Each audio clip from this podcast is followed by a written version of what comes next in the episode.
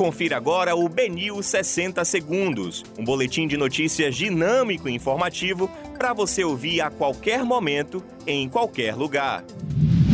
Olá, boa noite para você. Hoje é quarta-feira, 16 de junho de 2021.